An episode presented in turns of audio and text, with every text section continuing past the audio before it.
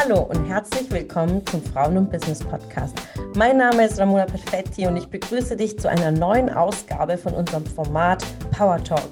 Ich berichte hier live aus unserem Frauen- und Business Studio über meine Erfahrungen zu den Themen Leadership, Persönlichkeitsentwicklung und meine persönlichen Herausforderungen. Ich wünsche dir viel Spaß beim Zuhören und inspirierende Erkenntnisse.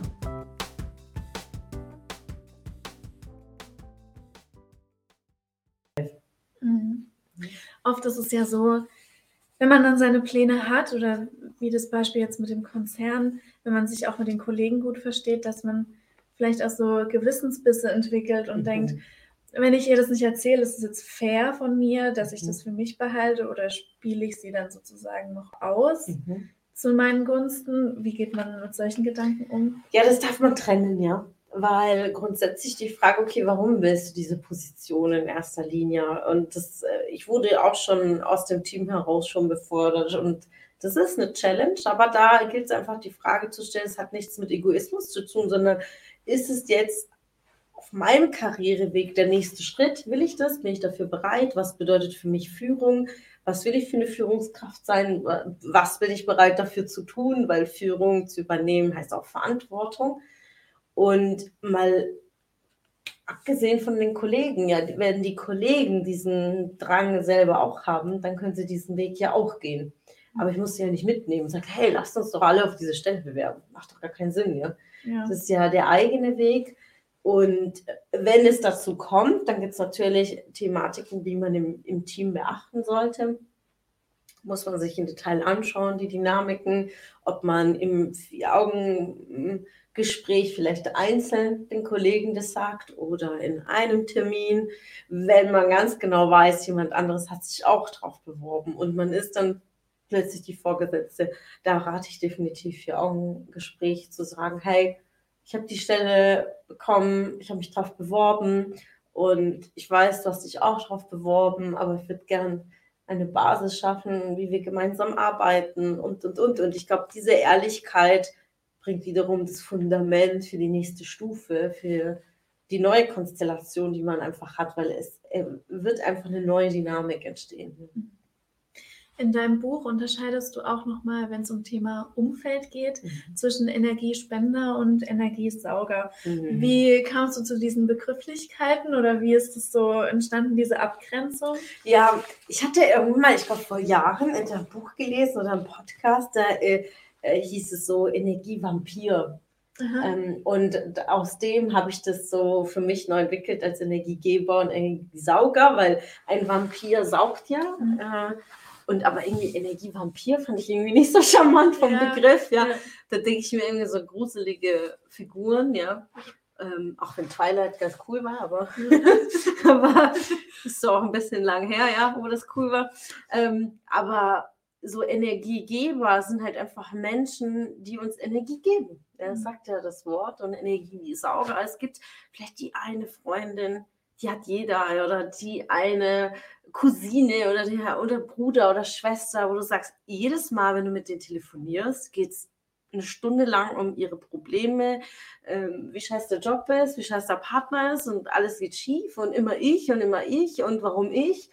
Und du hast immer das Gefühl, so Mülleimer zu sein ähm, mit all den Problemen von jemand anderem. Mhm.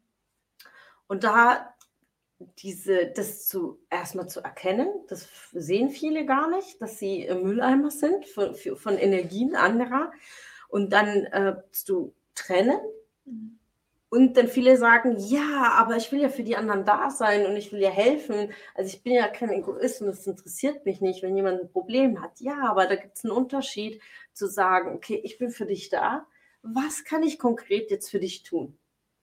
Und diese Frage stellen wir ganz, ganz oft gar nicht. Also, mhm. sondern wir hören einfach zu und hören uns das an, hören uns das an, das hören wir zum fünften Mal an, zum sechsten Mal, zum siebten Mal. Äh, und die Situationen oft ändern sich ja auch gar nicht. Und mal zu fragen, hey, hast du dir schon mal Gedanken gemacht, wie du das ändern kannst, die Situation? Da sind ja auch manche so. Äh, wie soll ich das ändern? Mein Chef ist halt so. Ja, du kannst es ändern. Welche Möglichkeiten hast du? Ja natürlich Coaching, ja, Frage zu stellen. Aber die Antwort ist ja in dem einen, du kannst nicht permanent deine Energie schenken, ohne dann auf deiner Seite auch wiederum aufzuladen und deswegen darauf zu achten, weil oftmals übernehmen wir auch diese Sorgen oder mhm. diese Ängste, äh, Unsicherheiten. Weißt du, wenn du eine ganz, ganz enge Freundschaft hast mit einer Person, die sehr, sehr unsicher ist, vielleicht in Therapie ist, ähm, schon mal äh, medikamentös irgendwie behandelt wird und da ganz, ganz viele tiefe Ängste da sind, die übertragen sich auf uns.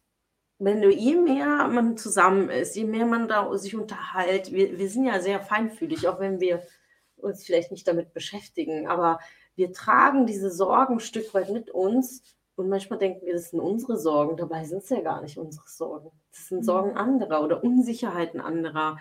Und da das wahrzunehmen, dass es gar nicht die eigene Angst ist, sondern gerade die Angst jemand anderem, dann auch zu cutten und wenn es natürlich sehr, sehr Ängste von mir sind oder ähm, ich hatte schon mal eine Kundin, wo eine Schwester Boserum-Probleme hatte und auch in Klinik war und sie gesagt hat, ich will ihr helfen, aber wie willst du denn helfen? Die Entscheidung auszusteigen oder die Entscheidung äh, clean zu sein, muss ja von ihr alleine kommen und, ähm, und das auch auszuhalten, wenn sie wieder rauskommt, ja, weil in der Klinik ist erstmal, da ist die Begleitung ja auch da und dafür sind ja auch die Ärzte da. Da können wir erstmal nichts tun. Und dann hat sie die Erkenntnis gehabt, okay, ja, ich kann sie nicht retten. Und dann, als sie wieder draußen war, zu sagen, okay, was ist deine Aufgabe als Schwester? Okay, sie zu lieben, für sie da zu sein, zu sagen, hey, ich liebe dich, egal was ist, ich liebe dich trotzdem. Und wenn du mich brauchst, bin ich da. Aber mehr können wir nicht tun. Wir, wir können nicht sie zwingen, clean zu bleiben. Wir können nicht jeden Tag 20 Mal anrufen, um zu kontrollieren, ob sie clean ist. Äh, wir können sie nicht abschotten, wir können sie nicht in den Keller einsperren. Ja, es ist ihr Leben. Und, ähm, und das ist genauso mit der Erkenntnis der Probleme anderer. Mhm. Einfach zu sagen, jeder ist in seinem Circle, in seiner Bubble und äh, wir können zuhören, wir können für andere da sein, wir können lieben und dann zu trennen, wo gesaugt wird und wo gegeben wird. Schön, dass du wieder dabei warst. Was konntest du aus der Folge für dich mitnehmen? Wenn du Teil unserer Community werden willst und auf der Suche nach wertvollen Austausch bist, dann habe ich etwas für dich. Unsere monatlichen Netzwerktreffen in den Städten Karlsruhe, Stuttgart, Frankfurt und